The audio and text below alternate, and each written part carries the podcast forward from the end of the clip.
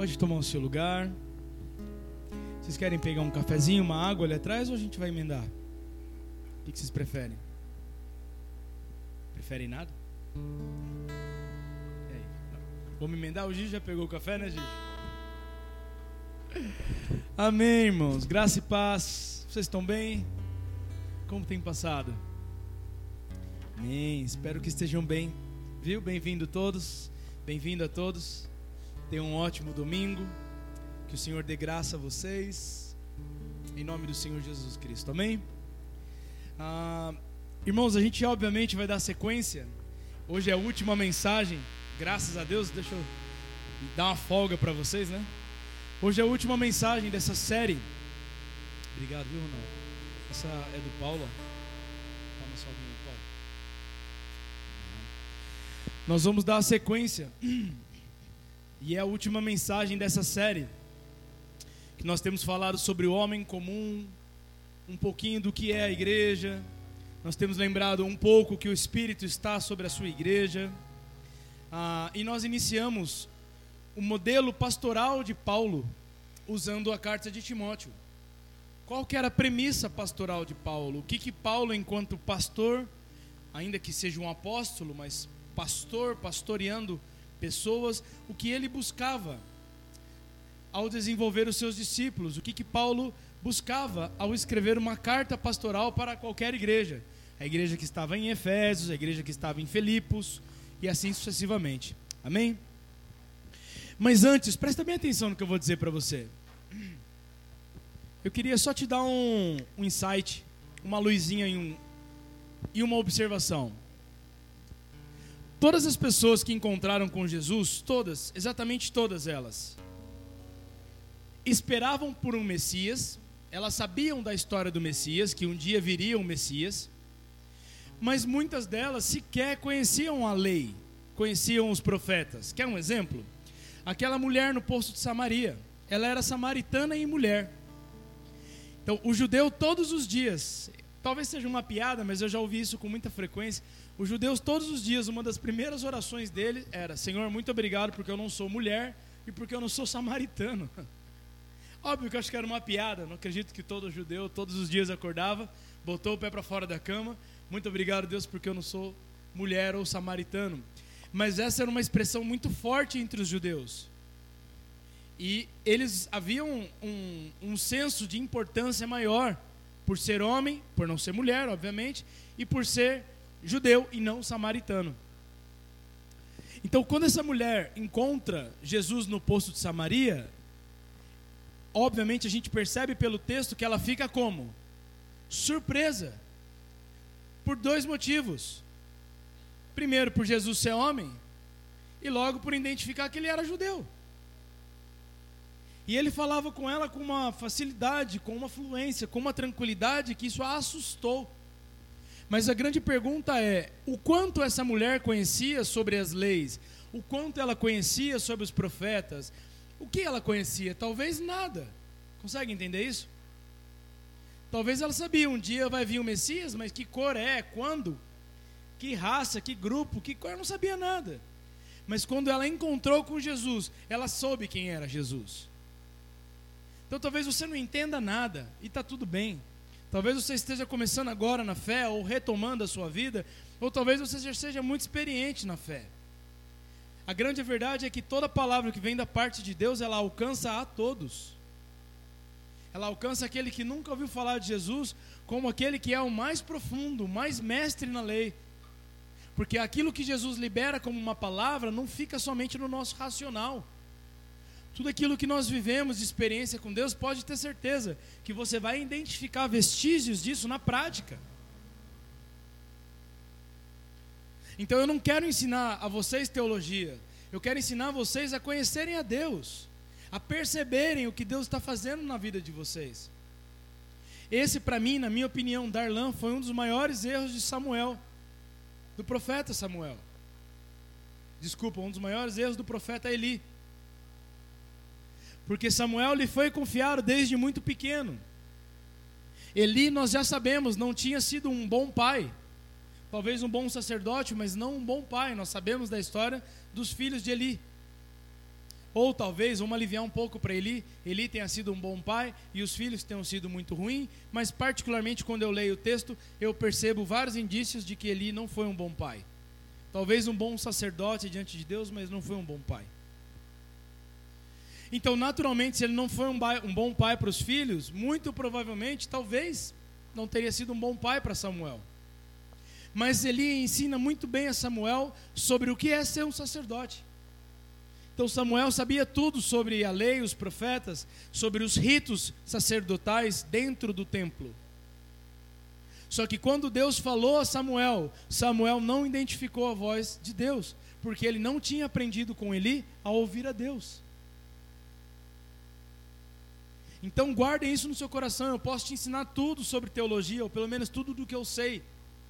Tudo sobre Bíblia, ou pelo menos tudo o que eu sei. Mas se eu não te ensinar a perceber a Deus, a ouvir a Deus, toda a sua teologia vai ser fracassada.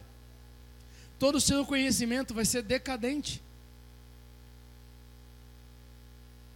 Toda a sua experiência religiosa ou toda a sua experiência cristã, ela pode ser em vão se nós não conhecemos a Deus. Se nós não percebemos Deus, se nós não conhecemos o seu cheiro, o seu jeito de agir. Óbvio que eu usei metáforas, né? Deus não tem cheiro, amém, irmãos? É só para vocês entenderem, né? Mas deu para entender? Amém? É bom? Sem sem ser místico, mas nós precisamos entender Deus, porque Deus interage conosco diariamente. Deus interage conosco na filha que cai e quebra a cravícula. E isso não quer dizer que eu estou em pecado. Deus interage com você quando o cara bate no teu carro, e não quer dizer que você está em pecado. Quando a tua semana é trevas, é trash, é terrível, não quer dizer que está tudo errado na sua vida, irmãos. Mas talvez também sim. Deus se utilize desses mecanismos para que você tenha um choque de realidade choques de percepção, choques de valor. Você acha que uma pessoa que passa por um câncer, no final daquele câncer, quando ela recupera e está bem, ela volta a viver a vida como ela vivia antes? Não volta. Ela vai trabalhar menos, ela vai curtir menos, me, me, ela vai curtir mais.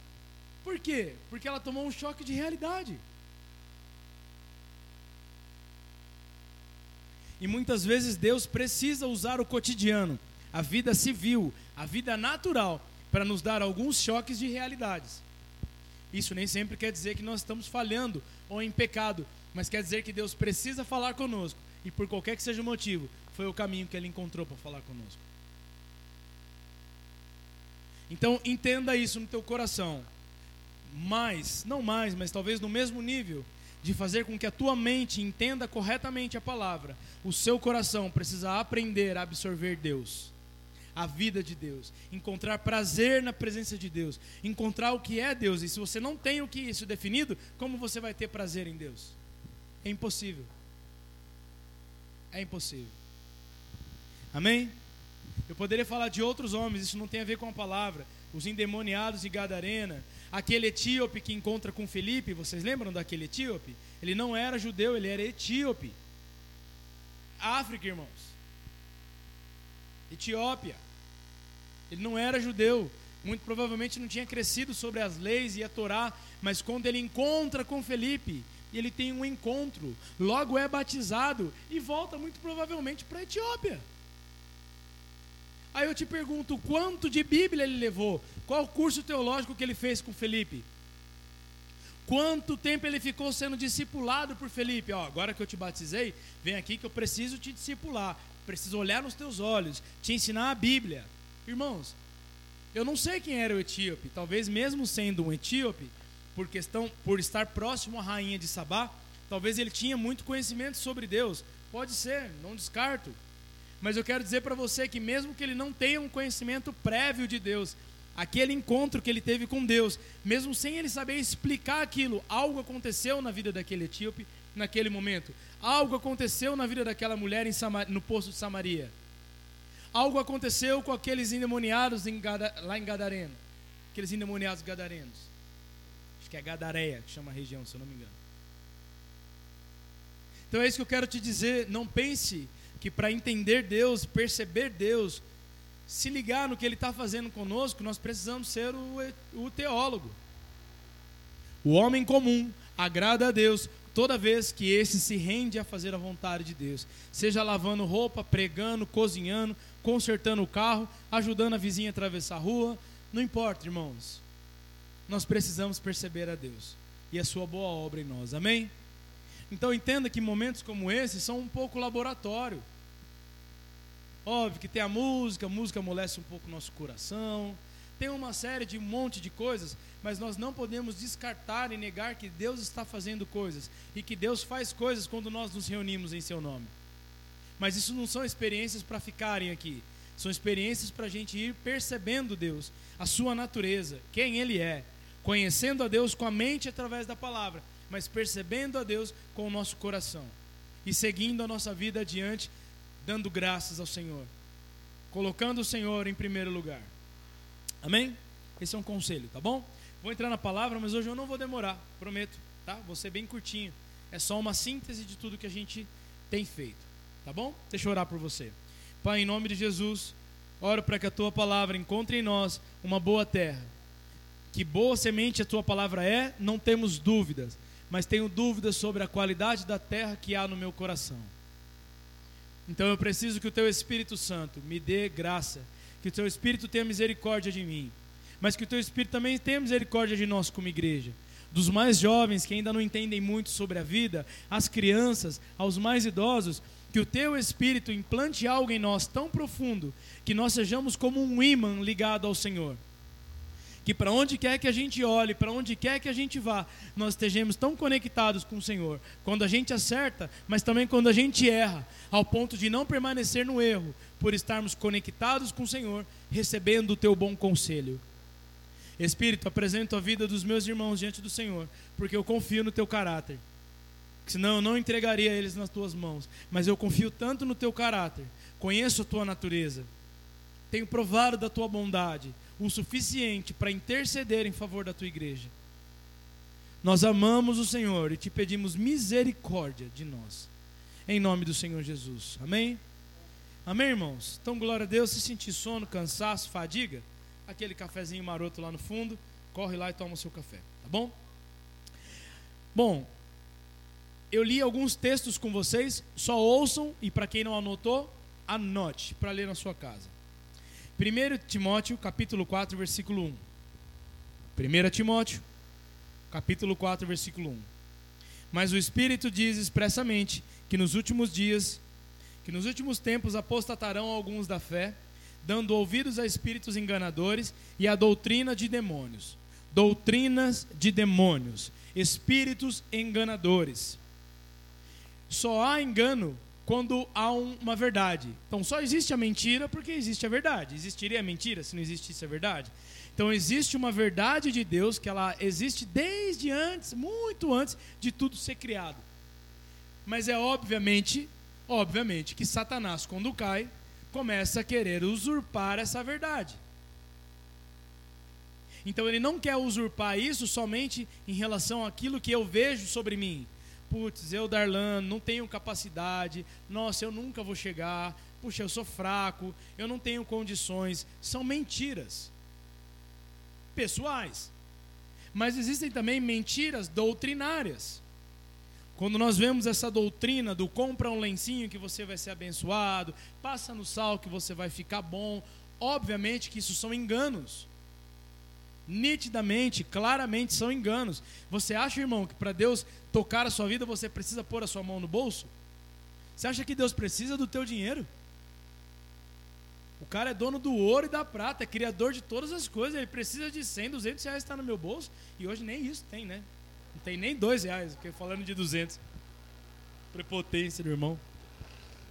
Você acha mesmo, irmão, que Deus depende de 10% da merreca que a gente ganha? É, seria muita ignorância da nossa parte. Primeiro ponto. E quando não é isso, você acha que Deus depende de campanhas, depende de elementos físicos? Você acha que Deus depende da música para tocar o meu coração? Minha filha caiu lá, quebrou a escápula, eu fiquei três dias com aquela imagem na minha cabeça, forte, com o coração sensível, meio choroso, por ver minha filha. Você acha que Deus para tocar o meu coração depende de música? É só ele, só ele tocar na minha filha ela cair do carrinho. Já é mais que o suficiente. Então, irmãos, não acha que Deus precisa nem de mim para tocar a tua vida. O bom pastor é Cristo. Você não depende dessa igreja, Deus não depende desse ambiente físico, Deus não depende de mim. Deus é tudo em todos. Deus não depende disso. Amém? Então, tudo que nós precisamos é da Sua palavra, da sã doutrina, na forma mais pura, na forma mais simples. A vida nessa simplicidade bíblica, a vida nisso. Nós não precisamos de firula para agradar a Deus, Ele nos amou primeiro. Agora a gente só está buscando voltar para onde a gente caiu lá para o Éden mesmo, sabe? A gente está fazendo o caminho de volta. O sangue do Cordeiro nos habilitou a voltar. Eu já falei isso. Se Deus quisesse nos salvar dessa terra, o dia que nós reconhecemos a Jesus como Senhor e Salvador, Ele tinha tirado a gente daqui. Não sei quantos vocês, mas algum dia eu estava na igreja lá. O pastor falou: Você quer aceitar Jesus como Senhor e Salvador? Vem aqui na frente. Aí a gente já tem alguns erros doutrinários, não é? Não sou eu que tenho que aceitar Ele. É eu que tenho que clamar misericórdia, Jesus, por favor, me aceita. Que eu sou um traste, não valo nada. Se o Senhor não me aceitar, eu estou frito. Nós não estamos aqui leiloando, aceite a Jesus, faça um favor para Jesus. Jesus não precisa de favor. Ele não precisa de mim, ele continua sendo Deus sem mim. Agora eu sem Deus, irmãos, dá até medo do que vira, do bicho que vira. É bicho, vira bicho. Não é gente, é bicho. Mas ainda assim, eu fui lá na frente, não foi, Ronaldo? Você também deve ter sido assim, né? Vem aqui na frente, né? Vem cá, Ronaldo, por favor. Ronaldo, querido, você aceita o Senhor Jesus como seu Senhor e Salvador? Amém. Então repete comigo. Normalmente é assim, né? Aí faz aquela oração de fé. Você acha que se Jesus quisesse, naquele momento ele não fazia assim com o Ronaldo? Aqui ele está pesadinho, eu não sei se Jesus ia ter braço agora para conseguir levar, né? Não gostaram dessa? Não foi boa? Eu achei que essa ia ser boa, mas. Jesus já teria levado o Ronaldo abduzido, irmãos. Obrigado, Ronaldo. Acabou a nossa encenação, viu? Jesus teria levado ele, pronto, salvei um. Mas não, por que, que Jesus deixou que o Ronaldo tá aqui na, ficasse aqui na terra? Por que, que Jesus ainda disse, ó, vocês vão ter aflição, mas eu vou estar com vocês. Tem de bom ânimo. Porque, irmãos, agora o Ronaldo tem condições de fazer o caminho de volta para Deus. O caminho que perdeu lá atrás, agora é fazer o caminho de volta.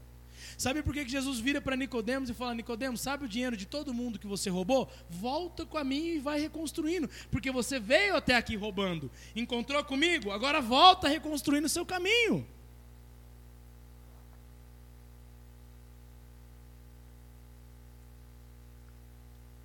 Então o Evangelho, a, a, cruz, o sangue, é o passaporte de volta para casa, irmãos. Mas a gente tem que voltar trilhando. E eu não estou colocando em jogo se a sua salvação vai ser perdida ou não. Preste bem atenção: o passaporte, o sangue, é o carimbo para fazer o caminho de volta para Deus.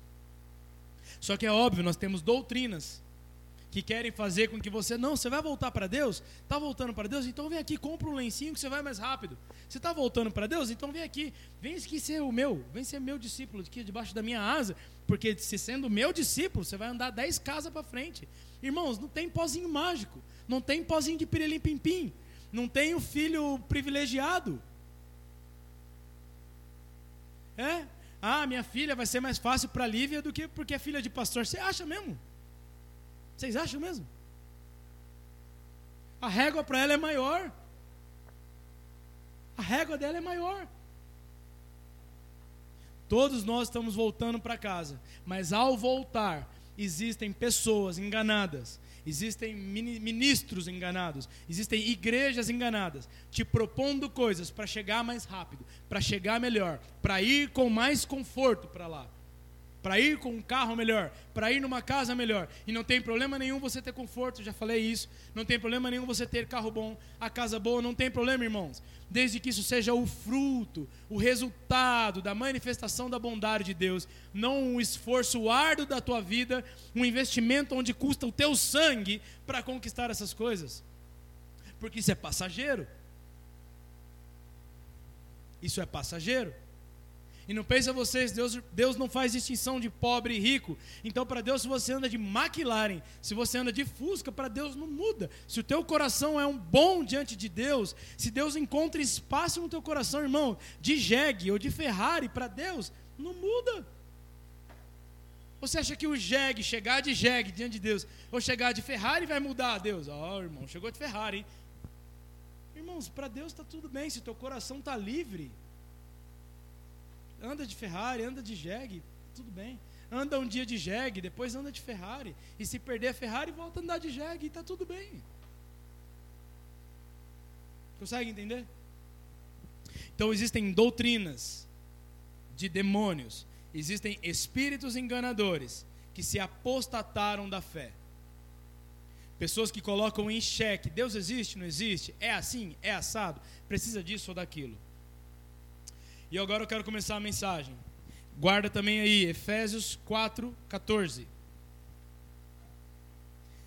Ouça, para que não sejamos mais meninos inconstantes, levado em roda por todo vento de doutrina, pelo engano dos homens, que com astúcia enganam fraudulosamente Irmãos, isso aqui é o autor de Efésios falando, não é o pastor Darlan. Há indícios de que seja o apóstolo Paulo também o autor de Efésios, mas vamos considerar um autor neutro. O autor neutro, lá para a igreja de Éfesos, ele escreve a mesma coisa. Ele está falando, gente, tem homens com astúcia, homem com veneninho, que vai entender que as pessoas querem, de forma genuína, recorrer à fé e eles vão usurpar a tua fé, eles vão ser sanguessuga sobre a sua vida.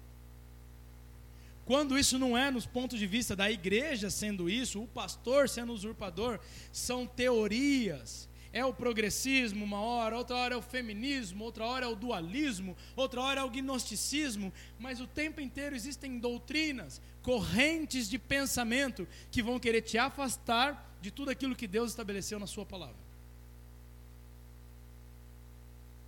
Cada hora vai ser uma coisa. Uma hora vai ser que o teu filho agora não pode falar que o outro é ele ou ela, é eles, né? Linguagem do Mussum, certo? Né? Bom dia a todos, né? Não posso mais falar bom dia a todos, bom dia a todas, né? Ladies and gentlemen, não pode mais. Então cada hora vai ser uma coisa que vai distorcer aquilo que Deus estabeleceu sobre nós. Que homem é homem, que mulher é mulher, menino é menino. Não, não foi isso que Deus. Que como continuaria? Vocês lembram?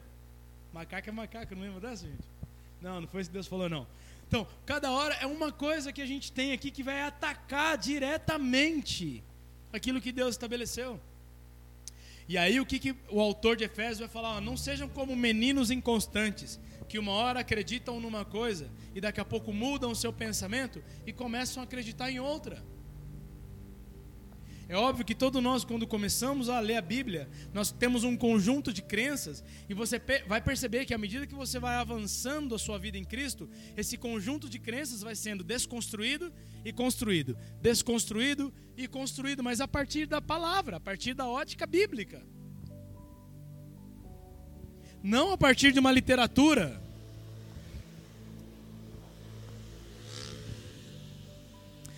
Não a partir de uma literatura, não a partir de uma ideologia, porque uma hora é Clarice Lispector. Não, não é a Clarice, não. Agora é Marx. Marx é o homem. Não, não é Marx, não. Agora é Freud. Irmãos, você tem que escolher. Ou a gente é discípulo de Jesus e seguimos os ensinamentos de Jesus, ou a gente segue os ensinamentos de Marx, de Churchill, ou de qualquer outro. Você tem que escolher. Não dá para a gente ser dualista. Ah, eu fico com um pouquinho da Bíblia, mas eu gosto também um pouquinho do que Buda disse. Ah, o estado de paz e de zen e tal. Cara, a gente tem que escolher de quem a gente é discípulo. Quem é o nosso mestre, quem a gente segue, em quem a gente encontra a fonte da vida. Que é o que Paulo deseja a Timóteo, vocês lembram lá atrás? A fonte universal da vida, não é isso que Paulo fala? Timóteo, espero que você encontre isso em Deus, para que você não fique assim, ó, numa montanha russa. Por isso que o evangelho não atua só na mente. Nós precisamos perceber, nós sentimos o evangelho. Então, irmãos, Efésios 4, 14. Não seja, igreja Poá, adoração em vida em Poá, não sejam meninos que acreditam em qualquer coisa, que sejam doutrinados ao ponto de que o vento muda, o seu humor muda, os seus pensamentos mudam, as suas prioridades mudam, a sua convicção de fé muda. Não sejam esse homem. Abre agora lá em Timóteo. Abre não, desculpa. Vai, deixa Timóteo aberto aí, mas eu só quero ler novamente o que a gente falou semana passada, em 1 Timóteo capítulo 6.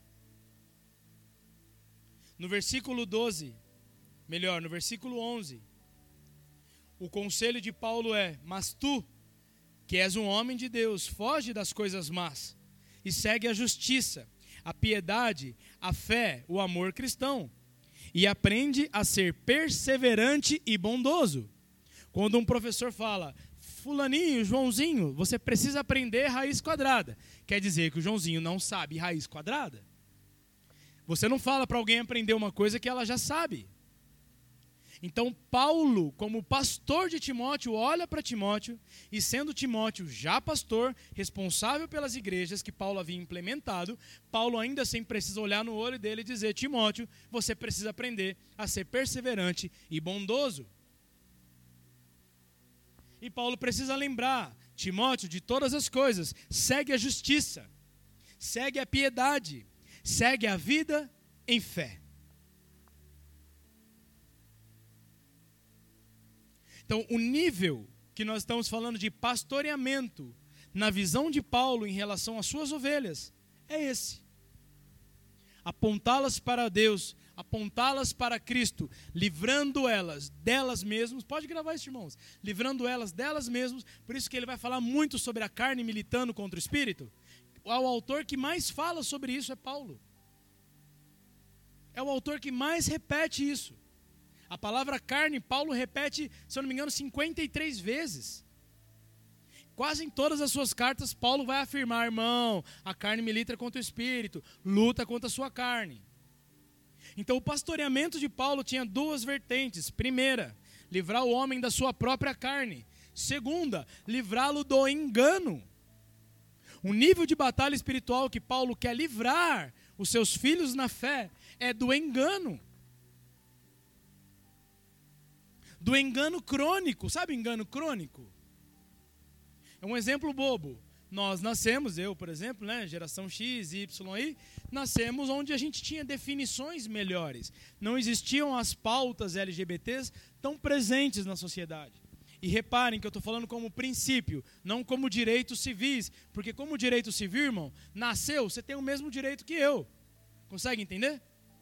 Direitos civis são direitos civis princípios de vida são princípios de vida. Se eu consigo fazer essas duas coisas convergir em uma, legal. Mas principalmente na minha esfera pessoal. Na esfera coletiva, não posso impor um princípio meu através de um direito civil para o outrem, para outra parte.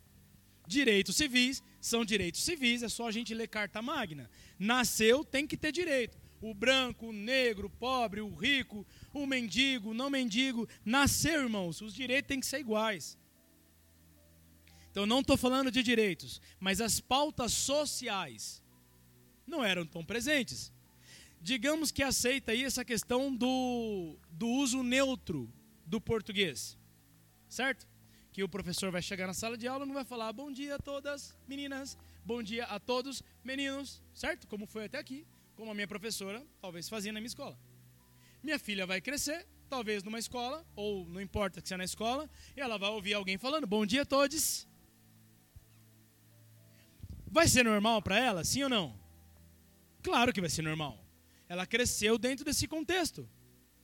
Mas o zelador, o guardião da verdade de Deus, de que homem é homem, menino é menino, macaco é macaco, impossível vocês, quando fala isso, vocês não lembram de tudo. É, não tem como não lembrar, né? Quem que é Falcão que canta isso? Tiririca? Eu não sei, né? É Falcão, né? Não tem como. Toda vez que eu falo homem é homem, menino é menino, eu lembro, não tem como. Enfim, então, quem é o guardião, irmãos? E eu não sou um zelador para que minha filha seja uma militante. Ah, se a sua coleguinha lá na sala de aula falar, ah, não tem problema, eu gosto de todos. Você vai falar para ela, tá tudo bem, minha filha. Então fica com o seu todes. Mas não é o que eu creio. Por quê? Porque Deus, no princípio, criou a terra e chamou de boa. Criou o homem e a mulher. Eu creio nisso. Isso vai reger a minha vida, porque nisso há bênção, nisso há frutos, irmãos. Nisso há sanidade psicológica, emocional, sanidade física. Eu creio nisso, amiguinha. Então, o que Paulo está fazendo com Timóteo é parecido com o que eu faço com a minha filha, com o que você faz com o teu filho, que faz com os discípulos. A gente não está implementando um conjunto de conservadorismo, um conjunto de direita, extrema direita. Irmão, que exploda o conservador, que exploda a direita, que exploda a esquerda. Tudo isso é passageiro. É passageiro, não é? É não, é sério, é passageiro, não é? Vai passar. Jesus falou: tudo passa, mas as minhas palavras não. Eu estou agarrada nas palavras dele. Se há justiça em uma coisa, eu inclino para aquilo.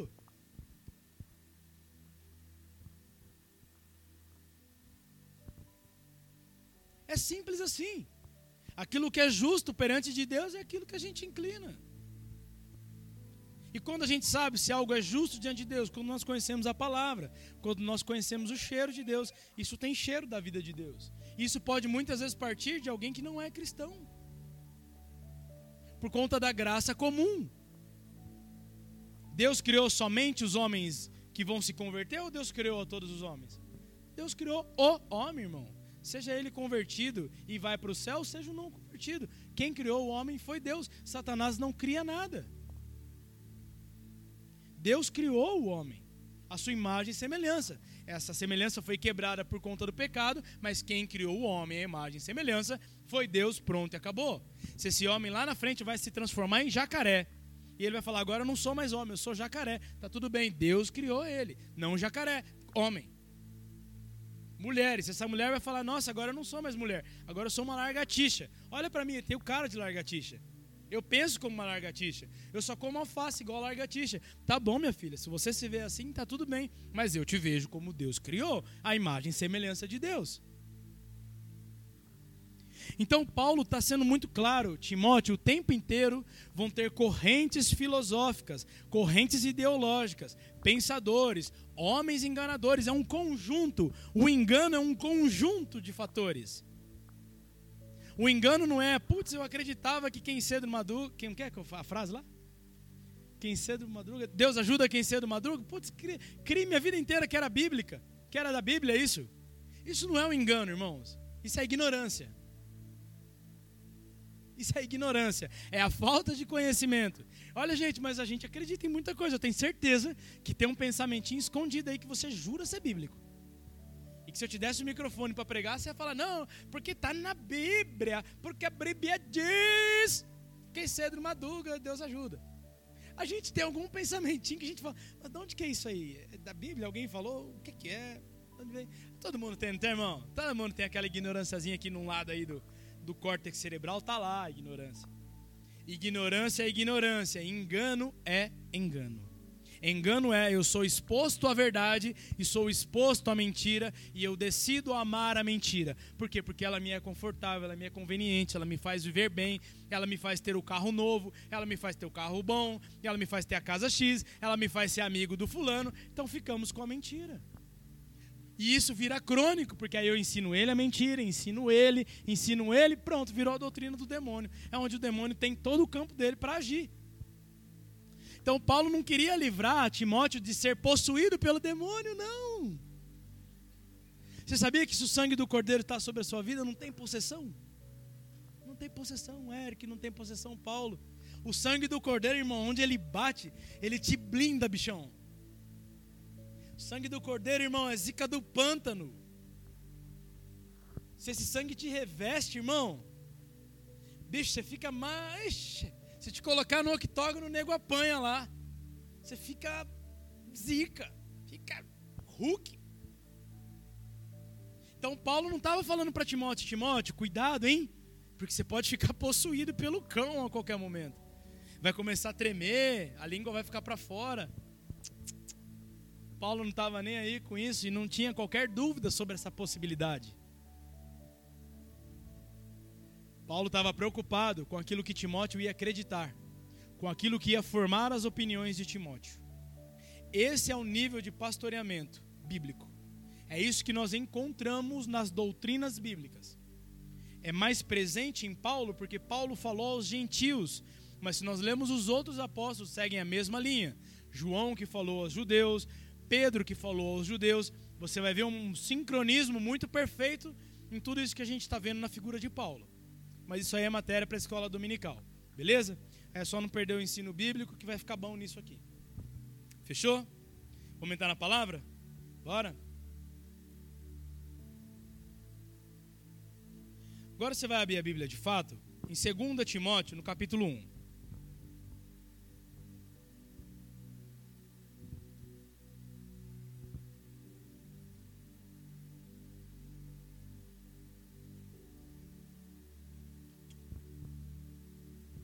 Aí, à medida que você achar, você pode falar, né, irmão? Que a gente não tá mudo, né? É isso aí, pode falar, ufa, achei, tá difícil, fala qualquer coisa aí, só pra gente, né? Mas não falei, mas não falaram, né? Fala aí, fala, ô, oh, pastor, achei. Achou, Regina? Obrigado, achou, Cris? Dá hoje, gente, eu fico sozinho aqui, ó. Aí vocês acham que eu tô igual a múmia falando aqui, tu tá com a mão. Não, eu tô conversando com vocês mesmo, vocês podem falar comigo, tá bom? 2 Timóteo, nós vamos ler a partir do versículo 1. Agora a gente vai ler para Chuchu. Então concentra no que você vai ler aí, irmãos. E eu já falei para vocês, leiam essas duas epístolas em casa. Leiam, tá bom? Paulo, apóstolo de Jesus Cristo, por. Ixi. Amém, irmãos. Então vamos ler de novo? Falei que a gente está lendo junto, não é? Paulo, apóstolo de Jesus Cristo, por. Beleza. Enviado a anunciar a vida que Deus promete através da. Gente, eu vou desistir de vocês. Amém. Não tem problema, mas você leu o que está aí, só. Leu o que está na sua. Deixa que o vizinho leu o que está na dele. E você leu o que está na sua. É simples. Olha como ele começa. A ti, meu querido filho, amado, ou espiritual, como está na minha versão Desejo que a graça de Deus, Pai, e de Cristo Jesus, nosso Senhor, assim como a sua misericórdia e paz, sejam manifestos na tua vida. Irmãos, um pai, que ele fala aqui como pai, certo? Paulo, nós sabemos, não teve filho biológico. Amém? Paulo era casto, ele não tinha um filho biológico. Ou se teve, foi numa outra situação, mas a gente nunca viu falar desse filho. Tá bom? Mas não tinha. Olha o que, que esse pai deseja ardentemente para o filho. Normalmente a gente deseja para os filhos, normalmente, graças a Deus não é meu caso. Filho, que você prospere, tenha uma boa profissão, seja um bom moço, uma boa moça, case bem, né? tenha uma boa casa, dois cachorros peludos, né? E tem aquela foto de Natal para postar no Instagram. Normalmente o pai deseja isso. É um conceito de bem-estar. Olha o conselho, olha o que, que Paulo desejava para o seu filho na fé. Que a graça de Deus Pai de Cristo Jesus, nosso Senhor, que a misericórdia e paz sejam manifestas sobre a sua vida. Irmãos, se você tiver esses atributos na tua vida, eu duvido que alguma coisa te vá mal. Eu duvido. E quando eu digo que vá mal, vá mal para a vida inteira. Porque dias maus, irmãos, foi um dia mal para Jesus na cruz? Ou foi um dia bom? Oh, que delícia tomar vinagre. Oh, que delícia ser furado. Ah, mas, irmão, dia mal, certo? Dia mal vem para todos nós, crente, não crente, pecador, não pecador, bonzinho, feinho, tá bom? Mas se esses, se eu morrer amanhã, guarda hoje, guarda esses atributos, que eu duvido que alguma coisa te vá mal na vida. Se a pessoa de Deus Pai, Cristo Jesus, a sua misericórdia, paz estiver sobre a sua vida, tudo que você fizer vai ser bom. Grava isso. Tudo que você fizer vai ser bom. A forma como você cuida das pessoas, como você cuida dos seus negócios, como você trabalha para o teu empregador, como você cuida para os teus filhos, tem a presença de Deus. Manifesta Cristo. É cheio de misericórdia e paz. Tem vida naquilo. Teu irmão, vai bem. Vai dar tudo certo. Aí ele começa, encorajamento a Timóteo, certo? Como é que está aí o título entre o versículo, 3, versículo 2 e 3? A ação de graças por e ação de graças e conselhos. Como é que tá aí, Ana? Encorajamento à fidelidade. A minha tá encorajamento a Timóteo. Quem mais? Quem dá mais? Amém? Mas já deu para entender conselho, encorajamento. Agora presta muita atenção em como estava Timóteo. Sempre que me lembro de ti nas orações, o que acontece frequentemente, de noite e de dia. Será que orava por Timóteo, Paulo? Ó, oh, sempre que eu oro por você, deixa eu te dizer qual é a frequência. Isso é sempre, tá bom? De dia e de noite. Será que Paulo orava por Timóteo? Será que nós precisamos orar pelos nossos filhos? Será que nós precisamos orar pelas pessoas, por aqueles que nós discipulamos, pelo nosso marido, pela nossa esposa? Sim, irmãos, nós precisamos orar. Nós precisamos orar. Expresso o meu agradecimento a Deus. Este é o Deus dos meus antepassados, a quem tenho servido com uma consciência limpa. Desejo muito tornar a ver-te o que, o que dar-me-ia uma grande alegria, pois me lembro das tuas lágrimas quando nos separamos. Detalhe: Paulo estava preso quando ele estava escrevendo essa epístola, essa carta. Só que Paulo expressa aqui, olha a quantidade de amor, ele fala: Olha, eu tenho lágrimas nos olhos. Quando eu lembro o dia que eu fiquei aqui na cadeia e você foi voltar para pastorear as igrejas. Eu choro, cara. Olha a declaração de um homem para outro. Eu choro, Paulo. Toda vez que eu lembro a separação que a gente teve. Será que existe um nível de amor aqui? De aliança? De profundidade? Olha, eu estou falando de pastoreamento, hein, gente?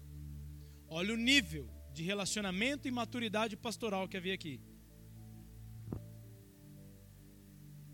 Versículo 5 me lembro da tua fé sincera.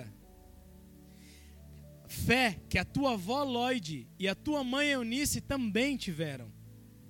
E que também domina a sua vida. Está falando de alguém que aprendeu a profundidade da fé sincera, irmãos.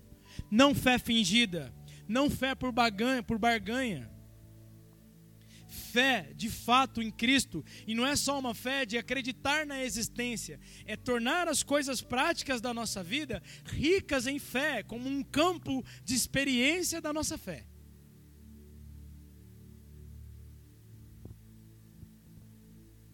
Versículo 6: Por isso, recordo-te que deves tornar mais vivo o dom espiritual que Deus te deu, quando impus sobre ti as minhas mãos. Se Paulo está falando para ele que ele precisa ser um pouquinho mais vivo, é porque ele estava um pouquinho mais morto. Primeiro detalhe aí, ó. Timóteo vinha apresentando sinais de alguém que estava morrendo na fé.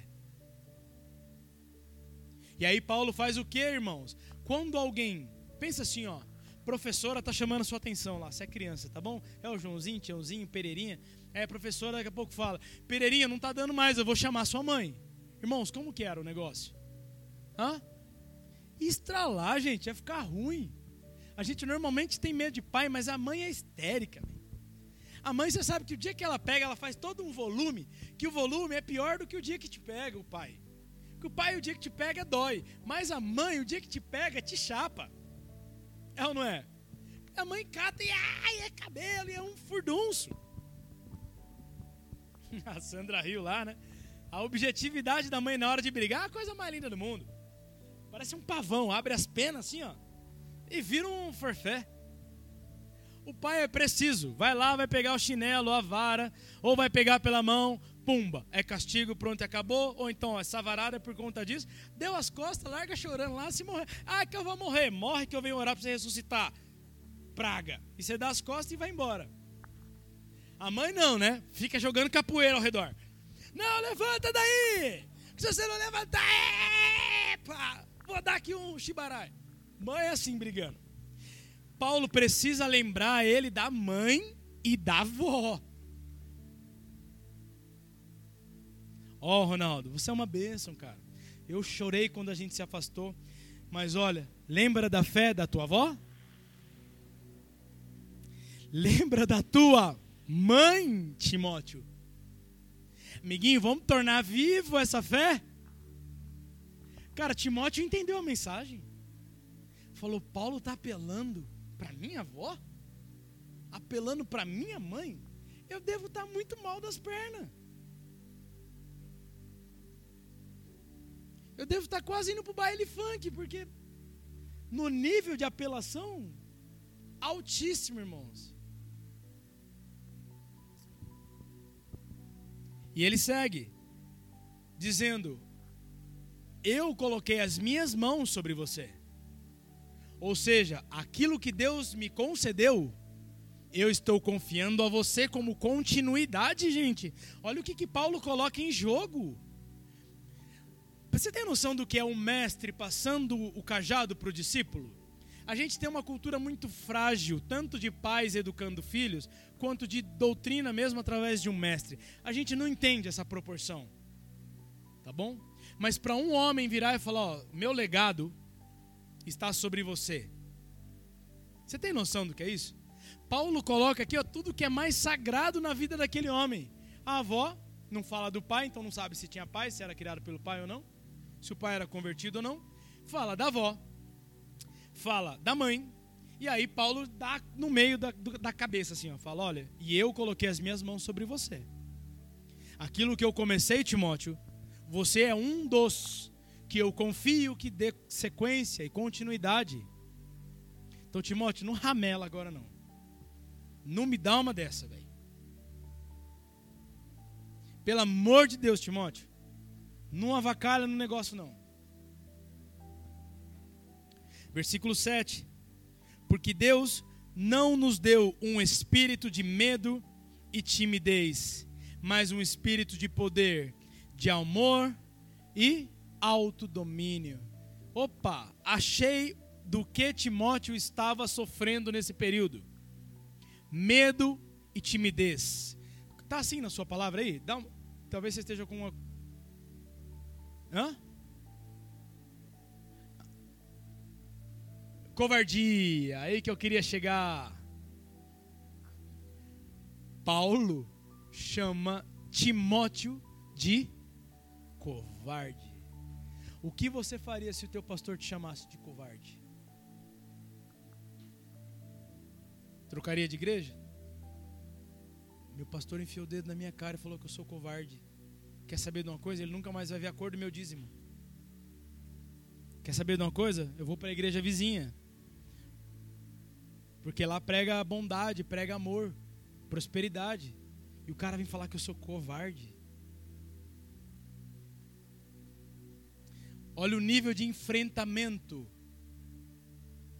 Só que duas coisas: medo, porque ele estava com medo mesmo, como um ratinho, medo. E covarde, porque ele não tinha mais coragem sequer de reconhecer Paulo na cadeia. Muito provavelmente ele começou a sofrer pressão popular, pressão da igreja. Pô, mas se Paulo é nosso apóstolo, mesmo se Jesus está com ele, como é que o homem está preso? Ele não é um criminoso, não, para estar tá preso? E você, Timóteo, de que lado da moeda tá? Tá com Paulo ou tá com a gente? E aí, Timóteo? O que que Timóteo faz? A covarda. Timóteo mingua, irmãos. Timóteo desce. Suas convicções começam a morrer. Versículo 8. Portanto, olha o que, que eu. Está aqui a resposta do que eu acabei de falar. Portanto, não tenha vergonha de falar aos outros de nosso Senhor, nem de mostrar que está ligado a mim. Ficou claro para vocês? Timóteo estava com vergonha, amedrontado, sofrendo muito provavelmente pressão popular. Como é que você está ligado a Paulo? Paulo é cadeieiro. Paulo falou que era o cara, ele está lá preso agora. Se Deus é com ele, por que, que Deus não liberta ele da prisão? E você, Timóteo? Vai ficar do nosso lado aqui ou vai ficar do lado de, de Paulo? O homem que tinha colocado as mãos sobre ele, o homem que tinha colocada paternidade, agora estava sofrendo a berlinda. ao ponto do filho não reconhecer mais o pai. Vocês têm noção da dor disso daqui para Paulo? Preso, já mais velho, diz os historiadores que Paulo foi ficando cego. Então você consegue imaginar o que é a solidão desse pastor Paulo? Preso, talvez realmente ficando cego. Não acha que é cadeia igual ao CDP, não? Que as cadeias romanas não eram nada boas. Muitas delas eram submersas em água, rio subia, a água subia, ele poderia ficar dias ou morrer, inclusivamente, sufocado pela água, afogado pela água. Um nível de tortura, não existia direito civil, tá bom? Preso era torturado. E o seu filho na fé, aquele que ele depositou amor, agora tem vergonha do próprio pai. Quem tem filho adolescente aí sabe que em algum momento os filhos ficam meio envergonhados, né? Já percebe isso às vezes na Lívia. Filha, o papai está aqui. Se tem gente, vem aqui dar beijo no papai. Ah, pai, pera, pera um pouquinho. Te dou um beijo depois, né? Quando não tiver ninguém, alguma coisa assim. Você tem noção do que é o nível de desgosto que Paulo entra? Tem noção do nível de apunhalada que Paulo toma? Quando ele sabe que Timóteo está nessa situação? E por contra, contrapartida, Timóteo, que era jovem, mas não era tão jovenzinho mais. Era moço ainda, mas não tão novinho. Já era pastor. Paulo precisa lembrar da avó, da mãe, que ele colocou as mãos. Paulo chama o cara de covarde. Então, portanto, não tenha vergonha, versículo 8, de falar aos outros do Senhor, do nosso Senhor de mostrar que está ligado a mim. Apesar de estar preso justamente por anunciar o nome de Cristo. Deves participar antes nos sofrimentos que o Evangelho possa trazer, apoiando-te no poder de Deus. Foi Deus quem nos salvou e nos escolheu para uma vida santa. Não porque merecemos, mas por Sua vontade e misericórdia, que manifestou através de Cristo Jesus e segundo um plano estabelecido já antes da criação do mundo. Plano esse dado a conhecer agora ao mundo, na pessoa do nosso Senhor Jesus Cristo, o Salvador, o qual quebrou o poder da morte e nos mostrou o caminho da vida incorruptível e eterna através do Evangelho. E foi para isso que fui constituído pregador, apóstolo e mestre é essa a razão destes meus sofrimentos. Mas não me envergonho disso, porque eu sei em quem tenho crido e estou certo de que é poderoso para guardar o que lhe confiei até aquele dia. Irmãos, olha que declaração de amor. Olha que sermão profundo. Essa frase final, estou certo, estou certo de que é poderoso para guardar o que eu lhe confiei até aquele dia. Paulo, mesmo tendo falado tudo o que ele acabou de falar para Timóteo, ele fala: Eu tenho convicção, Paulo, do que eu coloquei, eu tenho convicção, Timóteo, do que eu ministrei a você. Nós, pelo Evangelho de Cristo, passamos dias do dolorosos e difíceis, mas nisso o poder de Deus é manifesto, não foi o que a gente acabou de ler? Quer ver? Ó?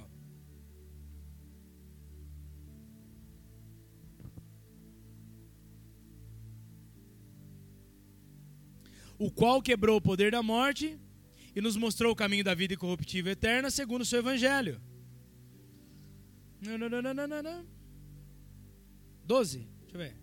É essa a razão dos meus sofrimentos, mas não me envergonho disso, porque eu sei em quem tenho crido e estou certo aí, ó, de que é poderoso para guardar o que eu lhe confiei até aquele dia. Irmão, só existe uma relação pastoral e aqui eu já vou antecipar o final dessa mensagem, que eu também já estou acabando. Sabe por que, que nós congregamos? Por que, que nós devemos congregar em um lugar e não em outro? Por conta da relação pastoral. E não é a relação direta homem a homem, é a relação de o que o evangelho que ministramos causa em você. Por isso que igreja não é como Uber. Uber é isso, você tem um aplicativo. E um dia vai vir um carro marrom, outro dia vai vir um carro cinza, outro dia vai vir um Gol, outro dia vai vir um Uno. É assim ou não é? E você não deixa de ser um usuário Uber. Então eu ouço muitas pessoas, eu sou crente. Eu posso congregar três meses aqui, três meses acolá, três meses acolá, irmão, não é Uber. Quem são os homens que você teria coragem de ouvir dizer que você é um covarde na sua vida?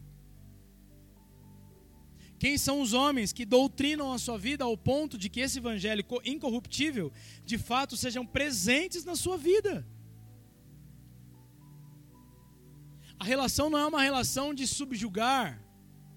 Eu congreguei num lugar durante cinco anos que as pessoas basicamente precisavam comunicar ao pastor que iriam viajar. Eu achava aquilo um absurdo. Imagina, Paulo, você me ligar para falar assim, Darlan, estou aqui vendo no hotel.com. O que, que, você acha de eu viajar com a minha família? Não sou eu que vou pagar a tua conta. Primeira coisa, certo? Não sou eu que sou casado com a Paula, com a, com a Cláudia. Eu não sou o pai da Duda. Quem tem que decidir o que é bom para você e para sua casa? Sou eu? É você? É ele. O que eu preciso te dar é todo o embasamento bíblico para que você faça boas escolhas. Só um minutinho, pastor. Para que você honre a Deus com as suas escolhas. Para que você tenha subsídios de ter uma vida e encarar não só a escolha de viajar, mas a, a escolha de passar bem nos dias difíceis. Quando morre o filho, quando perde o emprego, quando acontece isso ou aquilo. Porque são nesses dias que nós sabemos que o poder de Deus são manifestos.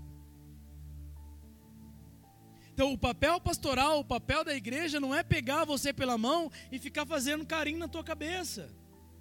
Isso pode acontecer porque é fruto da amizade. Mas o predominante é que a sã doutrina te livre de você mesmo, da sua carne. E segundo, te livre do engano. Para que você tenha condições de honrar com a Cristo, com a vida em Cristo, nesse caminho de volta para o Pai. Simples assim. Aonde você deve congregar? Quem deve pastorear a sua vida? Uma igreja que te aponte para os céus.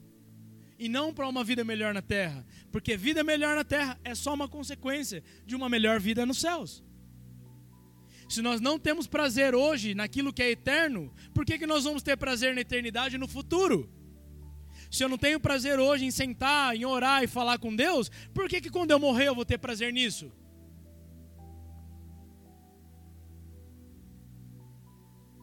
se eu não tenho prazer na sua obra de anunciar o teu evangelho, como eu vou ter prazer nisso no futuro?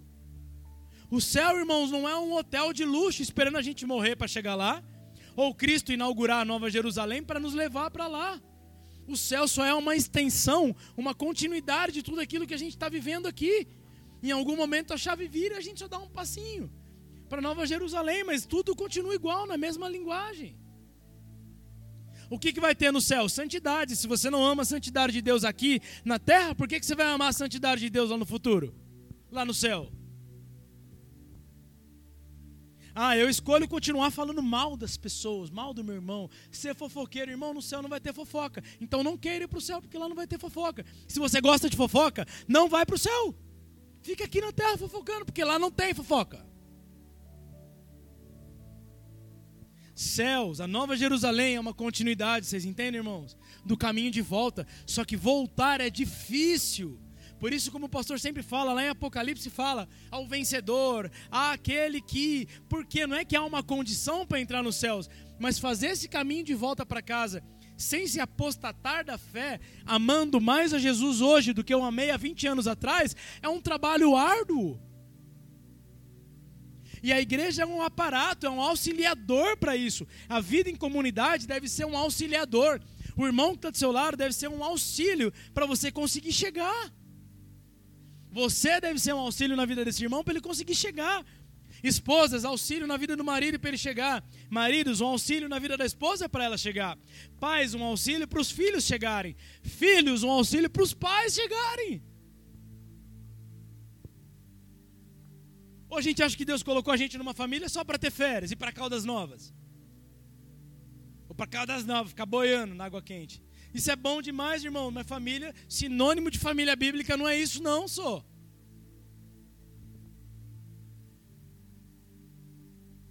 A igreja é um complemento daquilo que toda família deveria por ser, ser por si. Sabe quem que é pastor dos seus filhos? Levanta a mão aí, quem é o pastor dos seus filhos? Você é pastor dos seus filhos. Você é pastor dos seus filhos. Deus não te colocou como um sacerdote, como uma mulher sábia de uma casa, para eu, pastor Darlan, ter o trabalho de cuidar do teu filho, não, irmãos. Pastores continuam tendo muito trabalho com filhos de irmãos, porque esses irmãos falham como pais. Falham como pastores das suas casas. Sabe por que, que às vezes nossas mulheres ficam perdidas e precisam de qualquer ajuda? Autoajuda, psicólogo, blá, blá, blá, porque nós falhamos como maridos. Às vezes nem percebemos as nossas mulheres, o momento que ela está, a fase que ela está. Quem deveria ser o pastor da nossa mulher? Cadê os homens aí? É a gente, cara.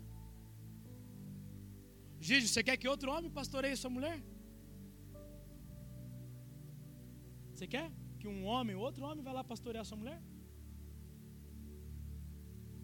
É sério? Faz sentido para vocês isso? Consegue entender o conceito de pastor, irmãos? Eric, é você que tem que cuidar da Ana. Ana, é você que tem que cuidar do Eric. Vocês vão se cuidar muito melhor do que eu vou cuidar de vocês. Eu tenho três filhos em casa para cuidar. O que sobra de tempo eu vou cuidar de vocês, mas minhas prioridades são elas. Meu papel é ajudá-los, irmãos, a cuidar da sua própria casa, a cuidar da sua própria vida, a fazer boas escolhas olhando para a palavra, a ler o texto e não ser ignorante, e entender a palavra. E você tem que decidir o que é bom para você.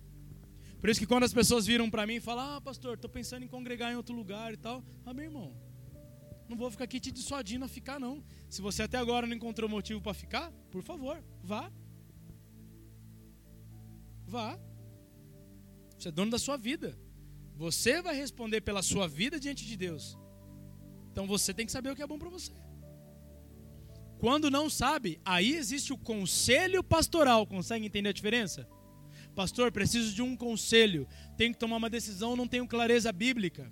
Estou sem clareza emocional. Aí, irmãos, existe o conselho pastoral, o conselho do bom amigo, o conselho do Espírito Santo ajudador. Consegue entender? mas a responsabilidade laboral de trabalhar o sacerdócio, o pastoral da minha casa, da minha mulher, das minhas filhas, é meu. De cuidar da sua casa, da sua família, da sua esposa, é seu. Dos seus filhos, é seu. Nunca terceirize isso para a escola educar os seus filhos. Não terceirize para a igreja pastorear os seus filhos. Você precisa cuidar dos seus filhos. Não terceirize o cuidado da tua esposa para ninguém, você tem que cuidar da tua esposa. Não terceirize o cuidado do teu marido, você precisa cuidar, mulher, do seu marido. Por isso vocês são uma só carne. Você é uma só carne com seu marido, você não é uma só carne comigo. Agora, como a gente vai cuidar das pessoas se a gente não cuida da gente? Como nós vamos instruir as pessoas na palavra de Deus se nós não conhecemos a sã doutrina? Somos levados como meninos, não acabamos de ler, por ventos de doutrina. Então, cada dia a gente acredita numa coisa. Mesmo sendo crente, dentro da Bíblia, dentro da igreja. Era isso que Paulo trabalhava arduamente para que Timóteo entendesse. Timóteo, você precisa entender isso. Todo mundo é Timóteo de um pastor? Não, irmãos. Timóteo era aquele que promovia a fé promovia a pregação do Evangelho, muito simplesmente criam o Evangelho. Eu não estou colocando todo mundo aqui naquela piscina que eu falei, lembra? Na piscina olímpica de performance, lembram disso todo mundo? Não estou colocando todo mundo na mesma piscina. Você vai saber o dia que você tem que sair da piscina de diversão e entrar na outra piscina. É você que vai ter que tomar essa decisão. Enquanto nós somos novos na fé, Paulo fala, a gente se alimenta de leitinho, irmãos. É alguém que vem, dá todinho, dá traquinas, cuida. Fala, oh, vem aqui, irmão querido. Traquininhas para você, não pega nada. Mano, fica bem com essas traquinas. Agora imagina um homem adulto, grande, igual ele, por exemplo, e vai correr uma maratona. Daria para ele tomar um copinho de leite e três traquinas e sair para correr uma maratona? Daria? Ia morrer no meio do caminho. O alimento que ele, um homem formado, maduro, precisa é completamente diferente do menino dele. Essa decisão de maturidade, quem toma somos nós. Quando, quando conhecemos a palavra, quando temos alinhamento pastoral, direcionamento pastoral, e quando de fato nós somos igreja. De fato. Aí não é a festa da uva, a festa do chapéu, do não sei o que, que une a gente, não. Ah, aqui nós estamos unidos, irmão, para fazer a festa do sorvete acontecer. Isso não une ninguém. Aí vai dar as costas, um na cozinha ali, vai fazer a fofoca do outro que está vendendo o bilhete ali, ó. Aí o que está vendendo o bilhete vai reclamar do rapaz do som. Ah, mas viu o rapaz do som, não prestou atenção. Irmão, deixa que o rapaz do som cuida do som e você cuida da sua vida. Consegue entender? Se você realmente está preocupado com o irmão do som, você vai chamar ele de canto e falar: irmão do som, o que está acontecendo aí? Esse som aí está meio moiado. Posso te ajudar? Quer que eu vou lá ouvir e vou te falando, tá bom, tá ruim? Aí você ajuda o cara do som. Mas virar para Regina e falar: Meu Deus do céu, Regina, tá difícil ali o Francisco, viu? Ajuda o irmão lá, tá com um problema. Tô ajudando o Francisco em alguma coisa? Tô sendo injusto. Por que, que eu não tenho coragem de ir lá e falar para ele? Ou a disposição de pegar e ajudar ele. Aí sim a gente vive igreja. Caso contrário, é festa da uva, festa do chapéu, do boné, festa do Versículo 13. Conserva, conserva a lembrança exata das boas palavras que de mim tens ouvido. Retém-nas com fé, com amor em Cristo Jesus. Guarda bem aquilo que te foi confiado, com a ajuda do Espírito Santo que habita em nós. Irmãos, é esse meu conselho para vocês. Guarda com lembrança essas palavras, que você vai precisar dela retém elas com fé e com amor em Cristo Jesus. Guarda bem as palavras de Deus, irmãos, que tem sido confiada a você, porque com a ajuda do Espírito Santo que habita em nós, nós conseguimos. Amém? Isso aqui é a definição de igreja como comunidade. Onde eu devo congregar? Alguém que me fale em palavras boas. Boa é a palavra de Deus, o resto é palavra positiva vibração positiva, qualquer outra coisa. Tá bom? Boa é a palavra de Deus, porque ela nunca vai falhar com a gente. A palavra de Deus é boa, irmãos. Se você retém ela com fé, com amor em Cristo, você guarda isso. A fé genuína, a palavra de Deus genuína, bíblica, palavra bíblica. O Espírito Santo certamente vai te ajudar. Qual, qual deve ser a sua igreja? Um ambiente de palavra viva de palavra real, de palavra de Deus. Um ambiente onde você tem pastor, não para ficar de mimimi. O mimimi é legal. Eu venho aqui, fico de mimimi com os meninos, abraço, beijo, aperto, quero saber como é que tá. Precisa ser assim com todo mundo? Não precisa ser. Você precisa ser assim comigo? Não. Você precisa ficar aqui? Também não. Precisa ser ovelha nossa? Não. Não precisa. Não precisa. O que você não pode é ficar nessa casa sem ter direcionamento, sem ter clareza bíblica e sem ter fundamento doutrinário.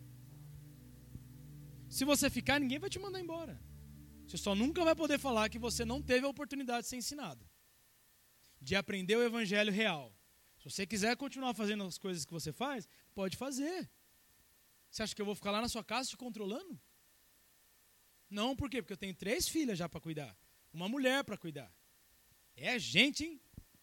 Daqui a pouco vai arrumar um gato, que tem mais sete vidas, aí que lascou tudo. Eu não vou ficar monitorando você, irmãos. Não vou ficar stalkeando teu Instagram para saber onde você está, não. Você não precisa fazer nada achando, buscando a minha aprovação. Você precisa fazer buscando a sã consciência que Paulo fala aqui, ó.